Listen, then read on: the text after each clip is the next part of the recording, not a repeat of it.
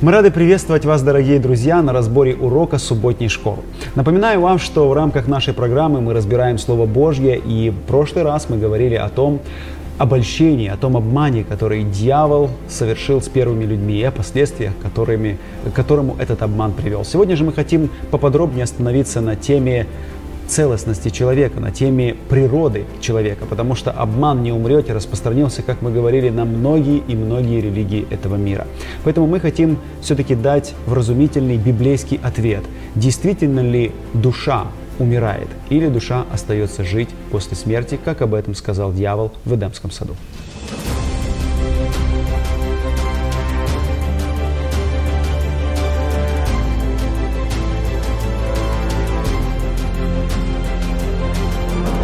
Господи, мы просим, чтобы Дух Твой Святой сегодня пребывал с нами, когда мы будем исследовать эту тему. Она очень важна, потому что она открывает тот обман, который когда-то был учрежден дьяволом еще в Эдемском саду. Дай нам понять, что же есть истина в этом вопросе. Да будет во всем прославлено и возвеличено имя Твое Святое. Аминь. Аминь.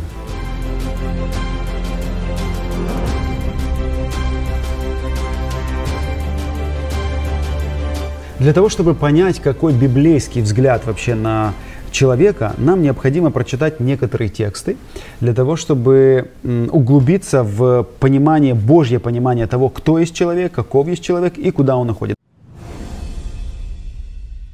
Давайте прочитаем с вами Бытие, первую главу, с 24 по 27 текст. «И сказал Бог, да произведет земля душу живую, породу ее, скотов и гадов, и зверей земных, породу их, и стало так. И создал Бог зверей земных, породу их, и скот, породу его, и всех гадов земных, породу их. И увидел Бог, что это хорошо. И сказал Бог, сотворим человека по образу нашему и по подобию нашему, и да владычествуют они над рыбами морскими, и над птицами небесными, и над скотом, и над всей землей, землею, и над всеми гадами, присмыкающимися по земле. И сотворил Бог человека по образу своему, по образу Божию сотворил его, мужчину и женщину сотворил их. Вот для того, чтобы в полном, ну, у нас была полная картина вот самого процесса творения, стоит прочитать еще вторую главу, 7 стих и 19 стих. Угу.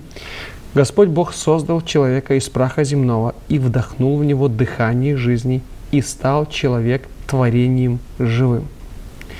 И 19 стих говорит, «Привел Господь Бог к человеку созданных им из земли всевозможных животных, что на суше обитает, и птиц, что по небу летают, чтобы посмотреть, как человек их назовет, они должны были получить от него свои имена».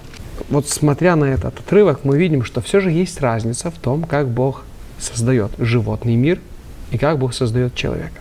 И тот последний стих, который мы прочитали, что Бог приводит перед человека всех живых существ, чтобы он дал им имена, говорит о главенстве тоже, да, от человека над живыми существами. То есть наверное, мы не можем говорить, что, ну, что животные, что люди, это все одно и то же и одинаково и имеет происхождение. Ну, первые тексты, которые мы читаем в книге «Бытие», в первой главе, они как раз наталкивают нас на мысль, что все-таки между нами и животными, хотя есть различия, но есть и какие-то схожие элементы, потому что Господь создает нас в один день. То есть мы знаем, что Он создает в первый день, э, первый день, второй день, третий день, да и солнце, луна, потом птицы и так далее. А животные и люди почему-то в один день. То есть Господь не разделяет это творение. Почему? Конечно, сейчас вот в Романа был немножко другой перевод. А, вот, знаете, этот урок, особенно вот сегодня, он будет крутиться вокруг понятия душа. И э, что мне вот интересно, что сразу первый текст, который мы прочитали, имеется в виду а, создание как раз животных, и начинается тоже со слова душа. Угу. То есть э, произведет, э, как написано, и сказал Бог, да произведет земля душу живую породу ее, и говорится о животных, угу. не о человеке. И это очень важный аспект. А вот когда мы, когда мы переходим к второй главе, седьмом тексте, Роман, можешь ты еще раз прочитать в переводе Кулакова? Да-да. Господь Бог создал человека из праха земного и вдохнул в него дыхание жизни, и стал тот творением живым. Вот смотрите, вот э, интересно, что этот перевод, он помогает нам не попасться в капкан существующих терминов, которые в голове уже сформированы. Э, Конечно, есть много противников такого перевода, может не конкретно этого, но имею в виду перевода с такой, который немножко как бы объясняет. Все привыкли mm-hmm. уже к синодальному, где есть какие-то, какая-то терминология. Вот в синодальном говорится, и стал человек душою живой. Но почему автор этого перевода или авторы этого перевода э, меняют слово душа и используют другое слово. Почему? Да потому что они понимают, что в контексте людей, которые столкнулись с христианством, уже сформировалось неправильное угу. понимание слова душа. И поэтому автор перевода, понимая контекст, это все, он использует более э, скажем, адекватный перевод, который передает то, что имеется в виду в Библии, в оригинале. Угу. И это нам помогает и даже намекает на то, что что-то с этим понятием душа не так, потому что вот здесь говорится, Бог вдохнул дыхание, угу. дух, во что? Тело, да, которое он сформировал из э, праха земного, и получилась душа живая. Да, очень много проводит иллюстраций на этот счет, да, для того, чтобы объяснить, что такое душа. И вот одна из формул, которую сейчас Андрей сказал, что вот есть прах, есть дух, и это все получается душа. Если перевести, например, на какие-то предметы, то мы могли бы сказать, что вот есть ящик, да, ящик состоит из досок, и он состоит из гвоздей. То есть если доски – это физическое тело, гвозди – это дух, и получается ящик. То есть если убрать одно и другое, то ящика не будет, то есть не будет живой души. Вот это то, что говорит библейский текст. Ну, я бы хотел в этом уйти в такое лирическое отступление. Знаете, что мне нравится еще в этом отрывке? То, что когда Бог создает человека, в этом мы видим особенное проявление любви. Да? Мы говорим, что, ну вот, чтобы что Бог создает его своими руками. Если там по Слову Божьему все происходит, да, произвед, произрастит земля, или да, произведет земля, то здесь написано, что Он создал его из праха земного, слепил другими словами, да. Когда ты что-то делаешь своими руками, говорят handmade, да, то есть это ценится по-особенному, потому что кто-то это делал не на станке, который там копирует вот этого в многочисленном э, количестве. А вот это сделано в, э, в единичном экземпляре. Осо- кто-то вложил, как говорят в это, душу свою, да, mm. чувства, эмоции свои. И вот именно с таким подходом Бог создает человека э, вот на этой земле. Ну, это так, лирическое отступление, mm. потому что в основном мы должны говорить о теме души mm-hmm. и с чем это связано. Душа согрешающая, она умрет.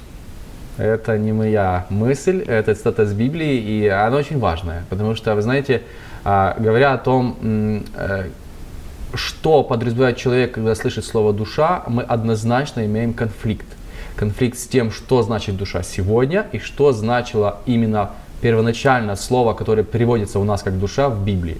А, в еврейском языке это нефеш. Угу. То есть если руах это дух, то нефеш это душа. И я хочу сразу, скажем, подметить в этом контексте, что э, и в нашем языке, но в первую очередь мы говорим о еврейском, древнееврейском языке, каждое слово, оно имеет много аспектов. Мы как-то на первой программе, мне кажется, говорили о слове халал, которое переводится как утренняя звезда, но мы говорили, что это и хвалиться, и славить, разный аспект. То же самое со словом нефеш.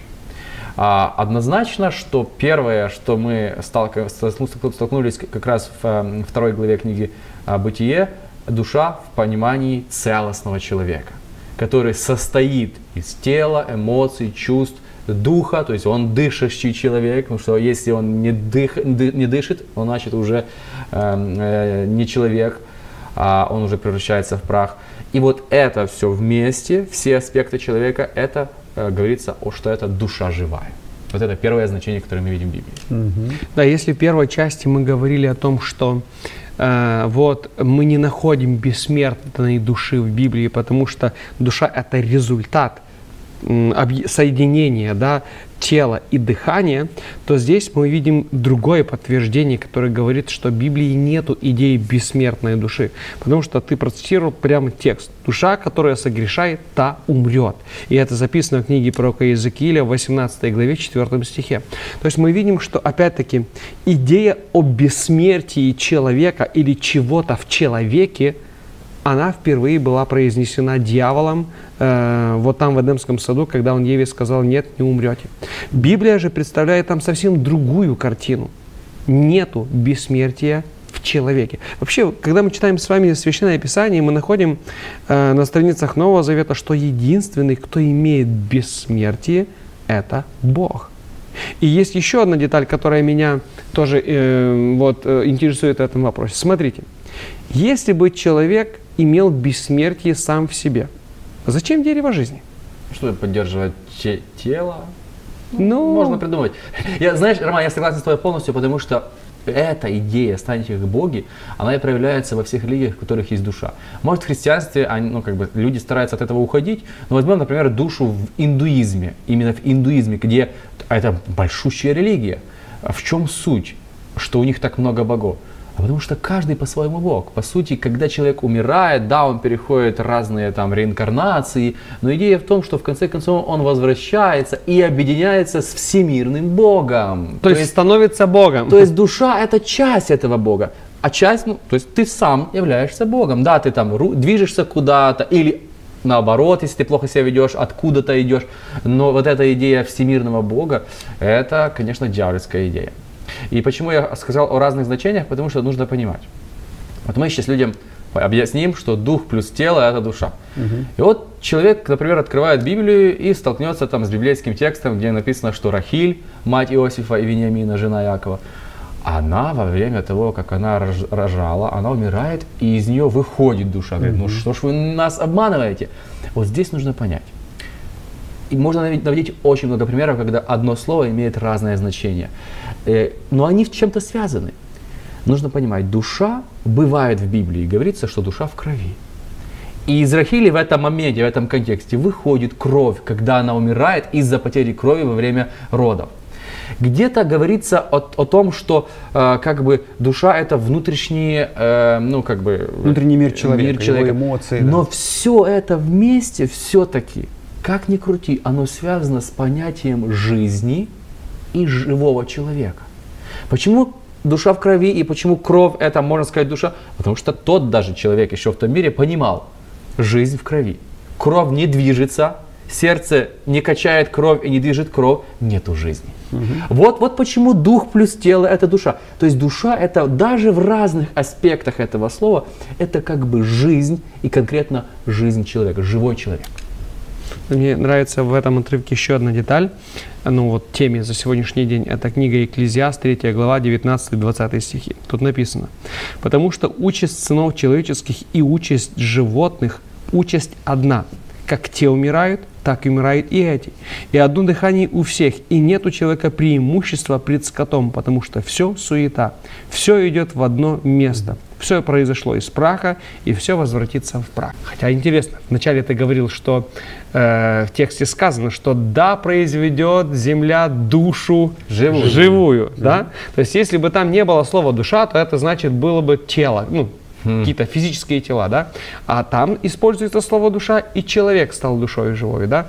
А здесь сказано, что участь и животных, и людей одинакова. Значит, что физическое тело, что, извините за уже какую-то тавтологию, душа, оно все идет в одно место. Да. Или же сегодня нужно считать, что души животных тоже распределяются каких-то в рай, каких-то в ад, в зависимости от того, как они себя вели на этой земле. Видите, одна из проблем, которую мы сейчас обсуждаем, она может трактоваться, например, людьми, которые поддерживают учение о бессмертной душе, в том, что в Ветхом Завете не было представлено этой темы настолько ясно, насколько она была представлена в Новом Завете.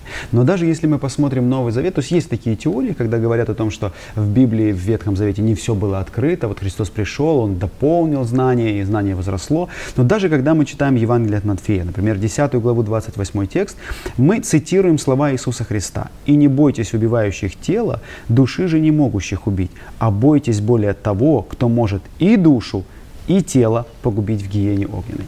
То есть мы здесь читаем прямой текст Иисуса Христа, который говорит о том, что когда совершается суд, когда, Иисус, когда Господь судит человека, то Он убивает как тело, так и душу. То есть и жизнь, и тело. Да, Христос как бы делает такое разделение между душой и телом. На самом деле, одно из значений, которое Андрей говорил, это жизнь. То есть есть жизнь, есть кровь, есть душа живая, есть, э, есть тело и так далее. Вот, поэтому э, здесь прямое указание на то, что все-таки душа, она умрет. Ну, и я бы немножко, я бы так сказал, э, как раз в Ветхом Завете эта тема как раз очень четко открывается. Знаешь, можно, э, если вы не верите в Ветхий Завет, так и скажите. Но как раз в Ветхом Завете у меня, когда я готовился к этой теме, это урок, к которому очень легко было готовиться, потому что я знаю эту тему, э, что она очень такая... По сути, это, наверное, самое главное отличие нашей церкви от других. Многие говорят, о, там вы суббота, свинина. Я считаю, что это самое фундаментальное отличие, потому что оно очень много что влияет. Э, и у меня, например, когда я ввожу слово «шеол», к примеру, у меня выдает очень-очень большое количество текстов, которые, если очень так все подытожить, говорят о том, что шеол это могила. Там угу. нету мыслей, там нету э, идей, там люди просто находятся, когда они умирают, и там ничего нету, там жизни нет. Угу. С другой стороны, у меня есть еще в моей Библии тоже такой тег, э, да, когда я наживаю слово душа.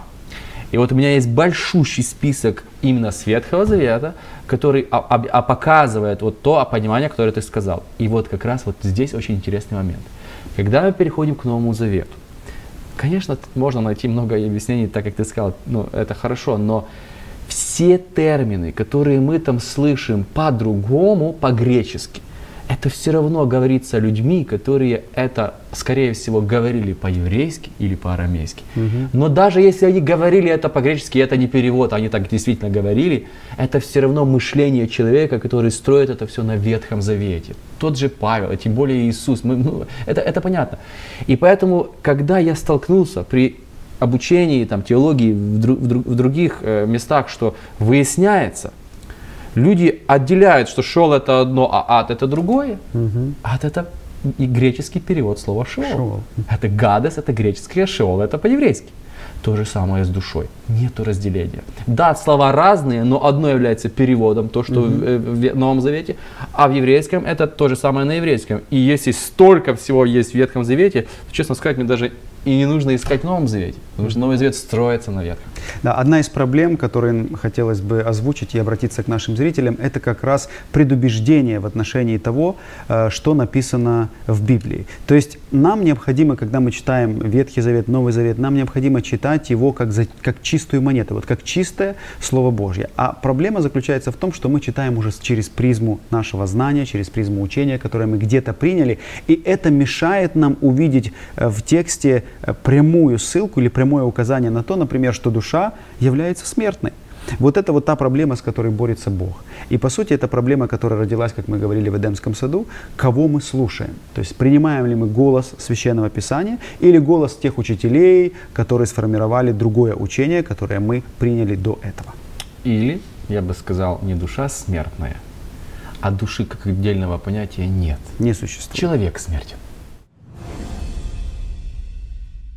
Итак, мы уже рассмотрели несколько э, моментов, которые подчеркивают нам, а что же такое душа, исходя из того, что говорит нам Священное Писание.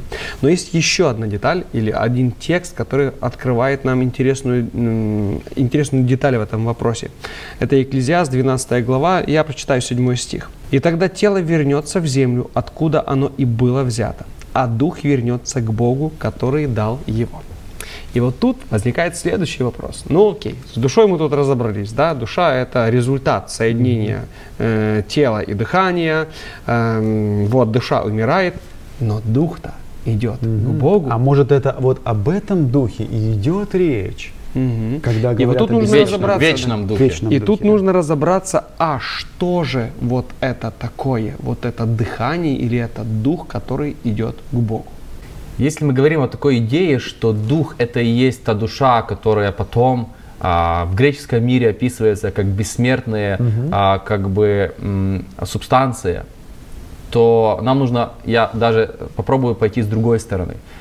А что понимает человек под, э, под словом душа а, в современном понятии, вот в том, что мы говорим, что оно неправильное? Что это как минимум, если не чувства, не инстинкты, то это как минимум какие-то мысли. Сознание. То есть, да, вот сознание.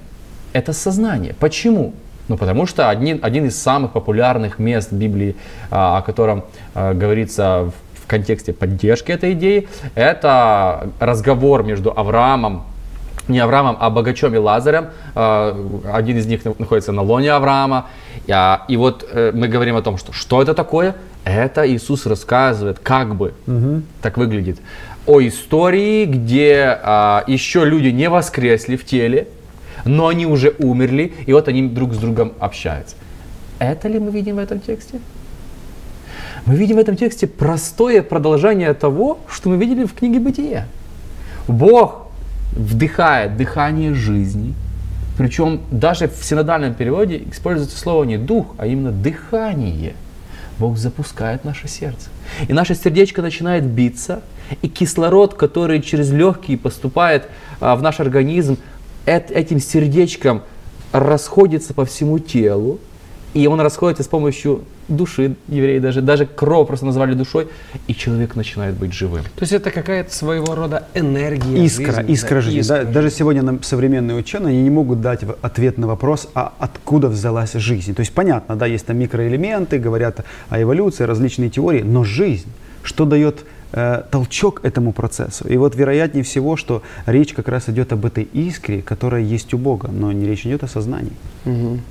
Да, конечно, не- нету никаких подтверждений, что э, дыхание, оно несет в себе какую-то информацию и, и на небе может, как Андрей уже сказал, проявлять какие-то чувства, эмоции. Ну и вообще, на самом деле, если мы возьмем, хотя мы сегодня не касаемся детально вот этой притчи о богаче и Лазаре, но если мы возьмем там, э, ну, возьмем элементы, которые мы там находим, да, что он просит, э, чтобы Лазарь смочил палец свой в воду и охладил его язык, то это, Это уже тело там есть, Тело, значит. это уже не, не- ну, даже с душой сложно сказать, тем более о дыхании, которое вот вообще ничего материального в себе, э, в себе не несет, не, не имеет. Это очень сильный текст, который показывает, что жизнь или происхождением жизни, а, или, окей, источником жизни является только Бог. И это как раз текст, который идет а, а, в противовес дьявольской идеологии, который говорит, жизнь есть в вас. А этот текст говорит, нет. Без Бога, Жизни без этой жизни, жизненной искры, пусть будет так, вы просто прах, который уходит в Шеол. И это не какое-то особенное мистическое место. Это просто могила, где нет уже ничего.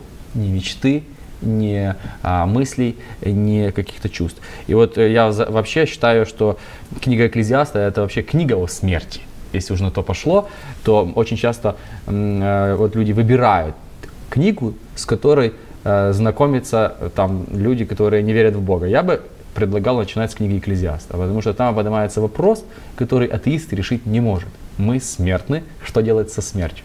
Так вот, вся книга Экклезиаста – это история о том, что что должен делать, делай сегодня.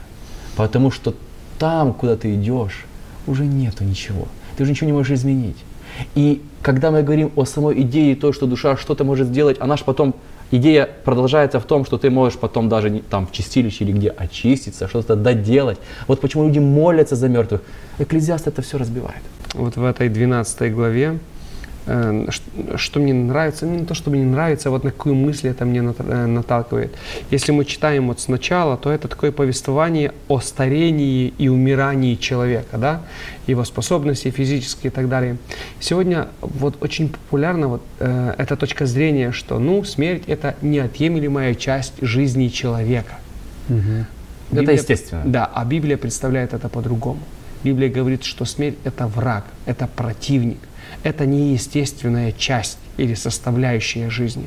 Это то, с чем человек не должен смириться. Это то, что, как мы читаем книгу Откровения, Бог придет, чтобы уничтожить, бросить тоже в озеро огненное, чтобы она больше никогда не существовала. Поэтому я думаю, что в этом тоже есть Евангелие. Благая весть. Смерть не всегда будет спутницей жизни человека. Придет момент, когда она будет побеждена. Но в подтверждение моих слов я прочитаю начало этой истории старения, это первый текст. Вот со второго у нас идет «Доколе не померкли солнце и свет луна», то есть глаза начинают плохо видеть, потом э, и там, там каждый аспект старения настолько красиво описан, но начинается все с того. «И помни Создателя твоего в дни юности твоей, доколе не пришли тяжелые дни». То есть снова-таки мы видим, как мудрый Соломон здесь в книге Экклезиаст под вдохновением Бога говорит, потому что что-то решить ты можешь только пока ты живой. После смерти что у нас? Сон, воскресение и разделение на тех, кто пойдет на вечную радость и тех, кто пойдет на вечную погибель. Ну хорошо, дух возвращается к Богу, который он дал. Мы немного затронули с вами притчу о богаче и Лазаре, говорили о том, что э, Хадес и э, Шеол, да, это одни и те же понятия. Но вот все-таки куда же девается тогда сознание? То есть сознание просто растворяется, исчезает. Что происходит с человеком, если дух, который от Бога, это искра жизни, возвращается, прах, э, он уходит в землю, то есть тело, а сознание – да, Андрей уже подчеркнул, э, что на самом деле в смерти нету ни памяти, ни эмоций, ни любви, ни ненависти. И, и как он сказал, Екклезиаст об этом очень часто упоминает и говорит. Знаете, э, что мне помогает понять вот это, этот весь вопрос с сознанием? Когда мы с вами читаем книгу Откровений, мы находим, что перед Богом открываются книги жизни – и каждый будет приходить на суд согласно тому, что написано в этих книгах. Христос говорит, что э, каждый, что из слов своих оправдаешься и от слов своих будешь, будешь осужден. То есть оказывается, что каждое слово записано э, в этой книге. А Давид говорит, Господи, не в книге ли Твоей записаны все слезы мои, то есть даже все эмоции записаны в этой книге. Это, а, а в другом месте мы читаем, что э, дела наши идут вслед за нами, то есть все действия записаны в этой книге. А что такое жизнь человека? Как не дела наши, то есть которые mm-hmm. память вот составляют, да, как чувства, эмоции. Это как раз есть вся наша с вами жизнь. И если есть на небе книга, в которой все это записано, то мне кажется, что эта книга и будет основанием, ну, то есть там и есть все наше сознание. Mm-hmm. Для Бога восстановить тело человека – это вот щелкнуть пальцем, да, так как Он создал весь мир. Это не проблема. Проблема создать меня обратно да, с моим сознанием, с моими чувствами, эмоциями, с моим опытом. И вот именно э, э, то, что Иоанн видит как книгу, это и есть жизнь моя, мое сознание. Если это сознание вложить вот уже в то новое тело, которое будет при воскрешении, то буду я. Угу. Написано Исайя 14 глава 11 текст. «Преисподню, ну то есть Шеол оригинально, низвержена гордыня твоя со всем шумом твоим». Но гордыня это ж, это ж нематериальное что-то, правда? Оно не свержено. То есть человек, когда умирает, все, все мышления, все процессы, которые происходят на всех уровнях, прекращаются. И я в подтверждение тому, того, что ты говоришь, Роман, прочитай, э, например, 12 главу книги Даниила, написано, «И восстанет в то время Михаил, князь великий, стоящий за сыном народа твоего». И говорится как раз о втором пришествии. Угу. И второй текст говорится, и многие из спящих в прахе земли пробудятся, одни для жизни вечной, другие на вечное поругание и посрамление. Как часто мы с этим встречаемся? И как не просто это объяснить в контексте того, что душа уже где-то должна быть на этот момент. Потому что что после притчи об талантах или каких-то других моментах мы видим, что в момент пришествия люди пробуждаются, и тогда происходит разделение. Одни для жизни вечной, а другие на поругание. Даже если мы читаем книгу Экклезиаста, вот немного раньше, в 9 главе, сам Экклезиаст, объясняя вообще цикл жизни, он дает четкое определение того, что происходит с сознанием человека. Все, что может рука твоя делать, по силам делай. Потому что в могиле, куда ты пойдешь, нет ни работы, ни размышления, ни знания, ни мудрости. То есть Экклезиаст еще раз подчеркивает, что все те процессы, которые сопровождают нас в течение нашей жизни, они в какой-то момент исчезнут. И этого всего не будет. Есть и другие тексты. Вот хотел бы зачитать еще один текст. Это Псалом 113, 25 текст. «Не мертвые восхвалят Господа, не все нисходящие в могилу». То есть Давид хочет сказать, что те, которые в могиле, они восхвалять Бога не, может, не могут, потому что там все процессы, которые были на земле, приостановлены. То есть это невозможно. Ну, а да. знаете, и что интересно? И как раз в этом контексте Экклезиаст потому и говорит, лучше ходить в дом плача об умершем, 7 глава, нежели ходить в дом пира, ибо такого конец всякого человека, и живой приложит это к своему сердцу. Вопрос тако, в, в том что заключается, что когда человек веселится, когда человек, окей, это один подход, как Роман сказал, э, э, стараются люди воспринимать смерть как что-то такое естественное. Это были вот, когда Павел приходит в Афины, это эпикурейцы и стойки. Это люди, которые старались учить других, что это естественно. Просто стойки говорили, значит, нужно жить по принципах, а эпикурейцы говорили, нужно просто расслабляться. Угу. Но, ну что видит Павел? Он видит, он, у него просто возмущение от того, сколько в Афинах идолов и храмов. Люди это не воспринимают. Нельзя человеку сказать, что смерть естественна. У него заложено то, что это неестественно. И вот есть другой подход. Не думать об этом. Есть книга э, о, о отрицании смерти, которая получила даже награду, которая говорит, что целая цивилизация наша это попытаться забыть о, забыть о смерти. Вот почему у нас Инстаграм блюрит фотографии с мертвыми людьми, и вот почему мы боимся смерти. Например, что человек не хочет, пом- не хочет думать о том, что он смертен, а, а, а Экклезиаст говорит, а я хочу, чтобы вы думали, Думали, об этом. да. Почему? Потому что вы ничего не сможете, не сможете решить после смерти. Вы сможете решить только тогда, когда вы живы, когда вы дышите, вот тогда делайте, что вы должны делать. Если я не ошибаюсь, то великий писатель Гетте, по-моему, он написал, что я прожил день напрасно, если я не подумал о смерти. Мгм. То есть он призывал к тому, чтобы мы думали о смерти, чтобы мы размышляли об этом, потому что это помогает нам понять вообще э, цель нашей жизни и то, что мы делаем, переоценить какие-то моменты, потому что у нас пока есть время, пока есть э, и принятие решений. Только тут, видите, э, тут тоже есть такая деталь. Египтяне тоже очень много думали о смерти. И вся их жизнь была направлена на том, чтобы думать о смерти, приготовиться к смерти. Но только делали они это все очень неправильно. Они считали, что вот самое важное э, это как вот попасть в загробную жизнь, и поэтому строились пирамиды всякие, или э, по- подземные э, вот эти кладбища целые э, фараонов и так далее. Но мы же понимаем очень хорошо, что смерть должна нас наталкивать на то, а как я встречусь со своим Творцом да, что все в этом мире бренно, и если вся моя жизнь сосредоточена только лишь на удовольствиях, то они временны, и они очень скоро закончатся. И как мы читали уже сегодня, вспоминали этот отрывок не один раз, и приходит момент, когда силы мои иссякают, когда глаза мои уже плохо видят, зуб- э, зубы про- плохо держатся, уши плохо слышат. То есть э, это все бредно, а вот духовная наша жизнь, духовная составляющая, именно она будет определять потом вечную участь и моей физической жизни.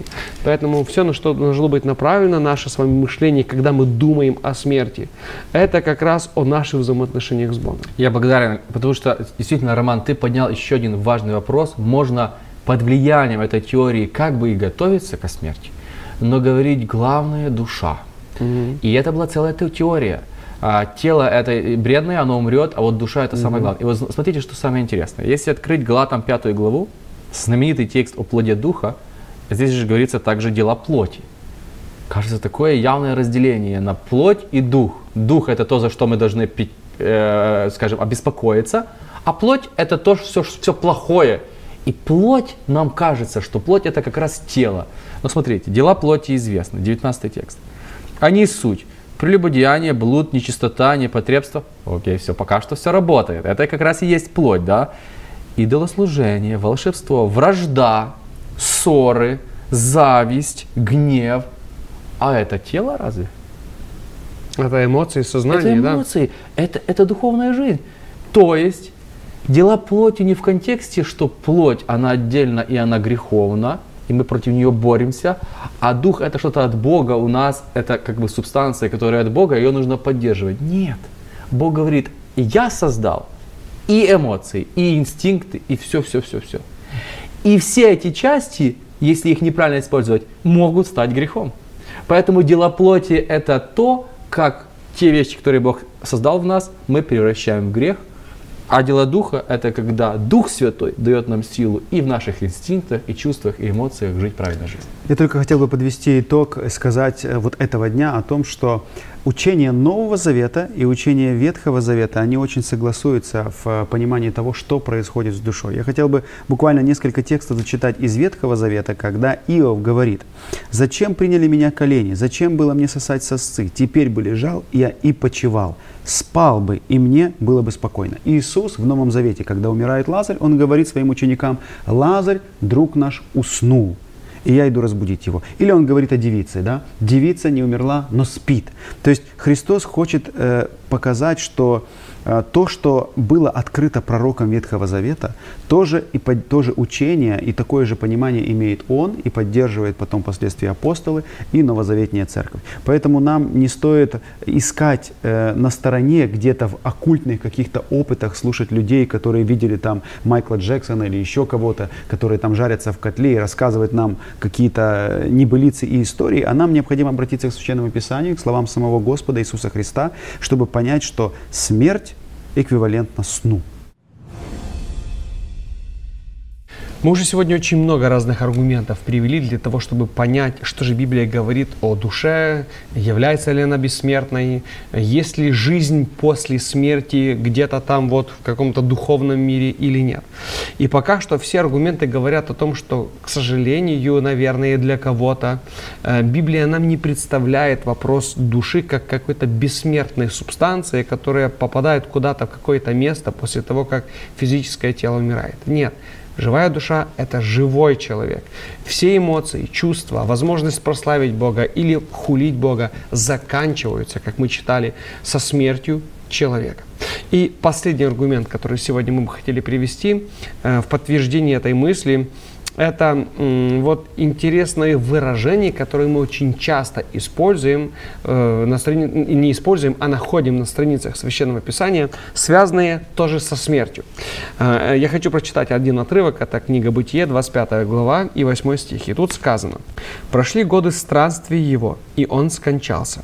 Умер Авраам в глубокой старости, насытившись жизнью, и отошел он к праотцам своим». Вот эта фраза «отошел он к праотцам своим» интересна тем, что она используется не только по отношению к праведным людям, таким как Авраам. Угу. Да?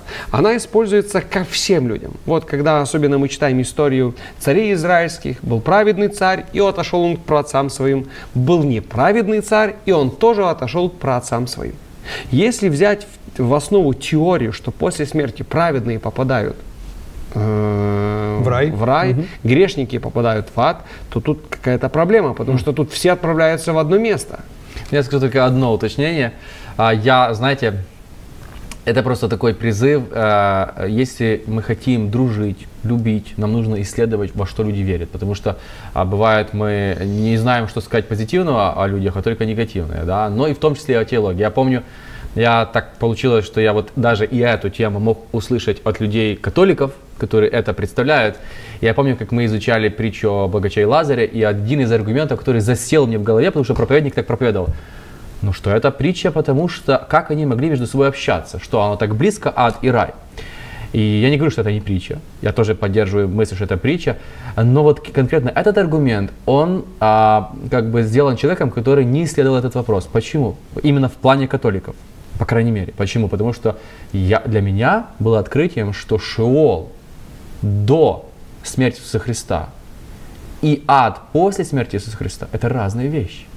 То есть идея, существует идея в том, как бы эта теория, что до момента, когда Иисус спускается в ад, не было отдельно рая и э, ада, было место, Шеол, где вместе были все, и праведники, и грешники. Конечно, были отделения, то есть они не были прям вместе, но это было место, где содержались все души всех, кто умирает, до момента, когда Христос побеждает на Голгофе дьявола, и с этого момента он уже спускается в ад и может как бы людей праведных забрать с собой в рай, а люди, которые грешные, уже попадают в ад.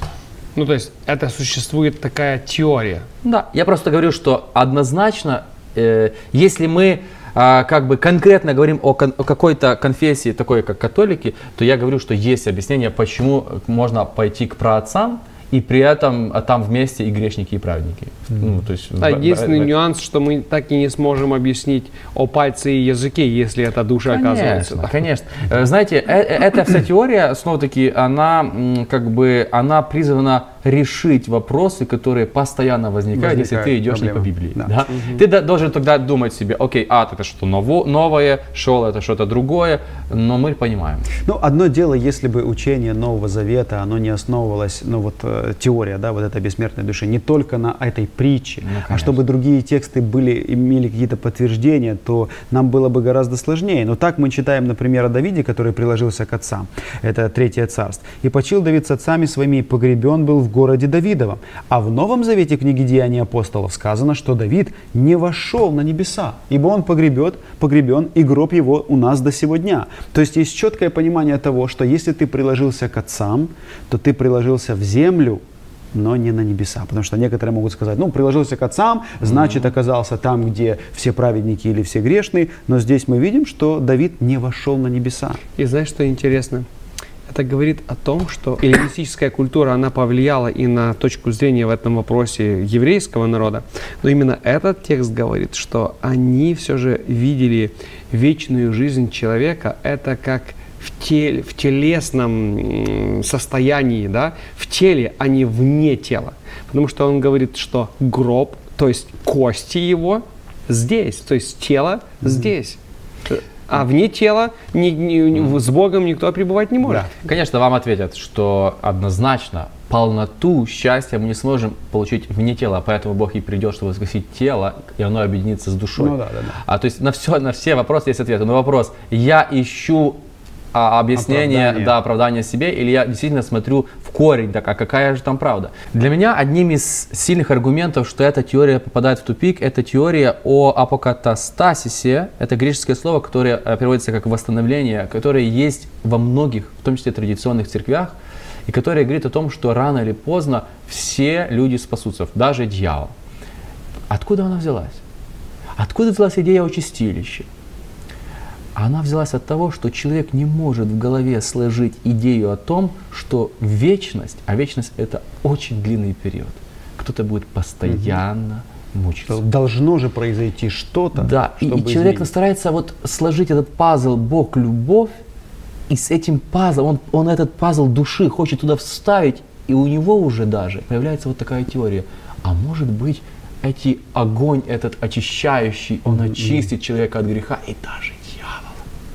Да, но в этом проблема состоит в том, что как раз вот эта теория универсализма, она же не берет во внимание, что человек, как мы говорим, да, справедливости Бога, грешивший 35 лет, вынужден будет мучиться, или там 40 лет, всю вечность. Сразу же это бросает тень на справедливого Бога, и мы сразу же сталкиваемся с проблемой, а действительно ли Бог есть любовь, или Бог есть какой-то тиран, который мучает. Но возникает другой вопрос, М, один из таких сложных, да, ну хорошо, вот вы говорите, вы там адвентисты утверждаете, что а, душа смертна, но почему, если еврейский народ, иудеи, которые основывают свою веру на Ветхом Завете, в котором, как вы утверждаете, все очень прозрачно и понятно сказано, почему же они верят в бессмертную душу тогда?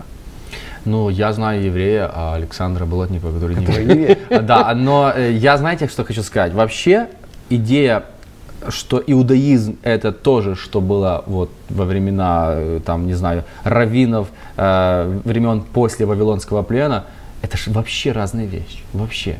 Это длинная очень тема, но эм, по сути, во-первых, иудаизм возродился исключительно из учения фарисеев. Все другие как бы направления во времена Иисуса, которые существовали, они прекратили свое существование.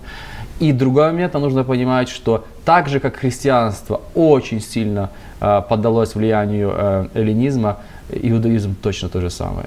Это просто очень длинная тема, но я рекомендую действительно посмотреть ту, ту же самую «Экклесию», этот проект документальный, который мы делаем как раз по вопросах а, иудаизма а, в отношении христианства, и там показано, сколько мистики и эллинизма вошло в современный иудаизм очень-очень много. Итак, дорогие друзья, наш урок подошел к концу, и мы сегодня рассмотрели достаточно много аргументов, основанных как на Ветхом Завете, так и на Новом Завете, о том, что душа человека является смертной, о том, что человек был создан целостным существом, которое не может существовать без духа, не может существовать без тела, никуда не улетает, а просто отдыхает и спит до второго пришествия Христа. Эта истина, она не только важна нам в понимании того, кто есть человек, она важна нам э, в понимании того, что есть наш земной путь. Это путь, в котором единственное, в котором мы имеем возможность принять решение, последовать за Господом или последовать за врагом, и продолжать грешить и в конце концов оказаться в лагере смерти. Поэтому, дорогие друзья, мы хотим призвать вас к тому, чтобы вы сегодня уже начинали делать свой правильный выбор, отдавать свою жизнь Господу, потому что в могиле, куда мы пойдем, нет ни, нет ни знания, ни размышлений и нет возможности сделать другой выбор. Пусть Господь благословит вас. Мы приглашаем вас подписываться на наш канал, нажимать на колокольчик, а также комментировать, чтобы обогатить наши размышления своими размышлениями, своими мыслями из Священного Писания. Дорогой Небесный Отец, мы благодарим Тебя за Твою открытую, ясную библейскую истину, которая помогает нам понять, кто есть мы, и помогает нам понять, кто есть Ты, чтобы выстраивать с Тобой верные взаимоотношения. Мы просим, чтобы Ты благословил всех, кто смотрели нашу программу, чтобы они также открыли свое сердце к влиянию Духа Божьего и Твоего Слова, чтобы мы продолжали, Господи, идти к небесам, доверяя Твоему Слову, а не Слову, которое произнес дьявол в Эдемском саду. Пускай, Господь, наша жизнь будет в Твоих руках, и наш выбор будет правильным. Выбор на добро, а не на зло. Во имя Иисуса. Аминь. Аминь. Аминь.